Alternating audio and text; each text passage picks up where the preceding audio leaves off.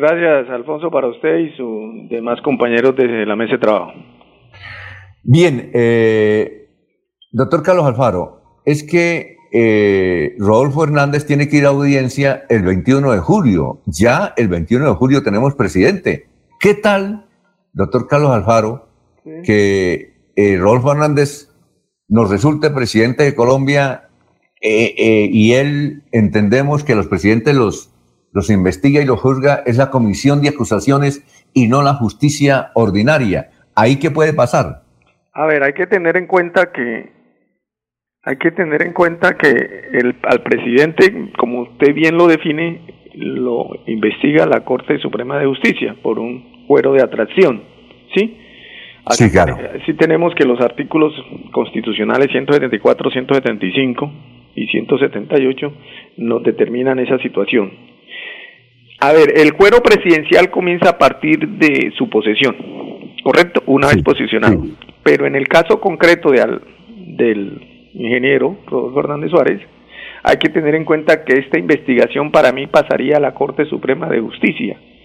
¿Por qué? Porque ya no se pueden agotar las etapas previas, dado que la investigación ya está en etapa de juicio, tal como está sucediendo en el caso de Vitaloyi ya no podemos ir a la cama, a la comisión de acusaciones y hacer todo ese trámite que, requiere, donde la comisión de acusaciones hace las veces de ente investigador y el senador, el, el Senado, perdón, entraría a fallar. En concreto, Alfonso, en este caso, para mí, lo asume directamente la Corte Suprema de Justicia, teniendo en cuenta que el juicio ya va avanzado, el proceso ya va avanzado, tan así es que ya está citado para apertura del juicio oral.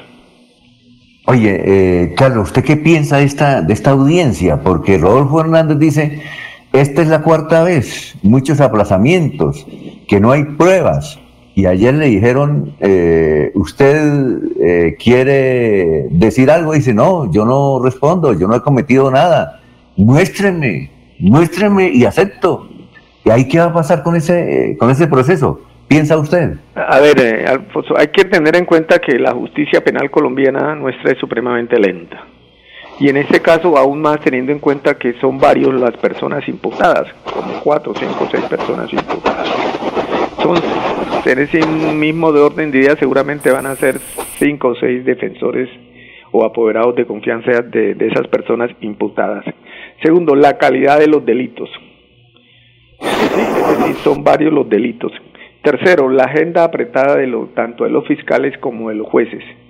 Yo considero con todo respeto que este proceso llegaría a, su, parte final por lo menos de entre unos seis años. Hay que tener en cuenta que se presentan suspensiones a veces necesarias o a veces inventadas por los mismos funcionarios públicos o los, apoderados de confianza, pero siempre respetando el derecho a la defensa y el garantismo constitucional, porque se supone que todos tenemos derecho a una defensa, pero esa defensa se debe estar ajustada a las normas. Es decir, por ejemplo, si la persona se enferma o si el, uno de los apoderados de confianza de los imputados ese día tiene alguna diligencia, pues, o tiene que viajar, cualquier de, esas circunstancias, seguramente va a, haber, va a haber unos aplazamientos. A veces, repito, que son necesarios, a veces por la agenda apretada de los o del fiscal o del juez o inclusive por los apoderados de confianza de los diferentes sujetos imputados. Alfonso. Mm. ¿Alguna pregunta para el doctor Carlos Alfaro antes de que se vaya a su desayuno de trabajo? ¿Alguien quiere hablar con él? Alfonso, sí. A ver, Laurencio. Doctor Alfaro Fonseca, buen día. Entonces, ¿qué va a pasar mientras tanto con el ingeniero? ¿Él puede ser hasta presidente con la investigación que lleva? Claro, en Colombia mientras una persona no sea condenada, Laurencio, usted muy bien lo sabe, está, está libre en, su ejercicio contemplado en el artículo 40 el derecho de elegir y ser elegido. Y además aquí en el caso de, del ingeniero, pues yo considero que también juegan dos cosas importantes. Primero, la edad que él tiene.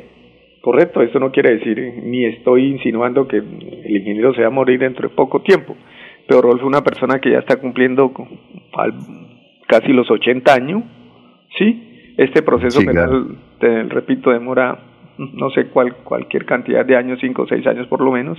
Es un proceso de doble instancia, es más, tiene casación, el recurso extraordinario de casación, que no es una tercera instancia, y en ese orden de idea él puede seguir su campaña sin ningún problema. No se avisora para mí por lo pronto o alguna medida de aseguramiento que impida que él pueda continuar en su campaña hacia la presidencia de la República. A ver, ¿alguien más? Eh, Eliezer, Jorge. Bueno, eh, son las seis. Eh, doctor Carlos Alfaro. Yo quiero preguntarle, Alfonso. A ver, Eliezer, Eliezer. Sí, doctor Alfaro, buenos días. Yo quiero preguntarle, en, en un caso como este de Rodolfo, ¿qué papel juegan los abogados a, favor o en contra de Rodolfo? El caso no lo solucionan buenos abogados a favor o en contra para que el tema se resuelva. ¿No, no es cuestión de abogados? Eliezer, muy buenos días. A ver, el apoderado de, confianza de los imputados, y en este caso el del ingeniero Rodolfo Fernández Ares, seguramente van a querer defender a, su imputado, a su, a, su cliente, a su... Pero a veces hay unas circunstancias que juegan, que es el, el status quo, ¿sí? Como él está, en una, él está en una aspiración a un cargo de elección popular, seguramente los apoderados de confianza del doctor, del ingeniero, pueden entrar a jugar con esa situación. ¿Qué esa situación cuál es? Tratar de alargar el proceso, mientras él pueda seguir en su carrera hacia, hacia, ese importante cargo de elección popular. O simplemente afrontan el proceso, no suspenden ninguna audiencia, no alargan la etapa probatoria. En fin, es cuestión de, que el cliente, en este caso Rodolfo, se ponga de acuerdo con su apoderado de confianza para mirar cuál es la línea de defensa. Muy bien, eh, bueno, doctor Carlos Alfaro, Éxitos en el desayuno de trabajo, muy amable por estas palabras a Radio Melodía. Gracias, Alfonso, muy amable, que estén muy bien.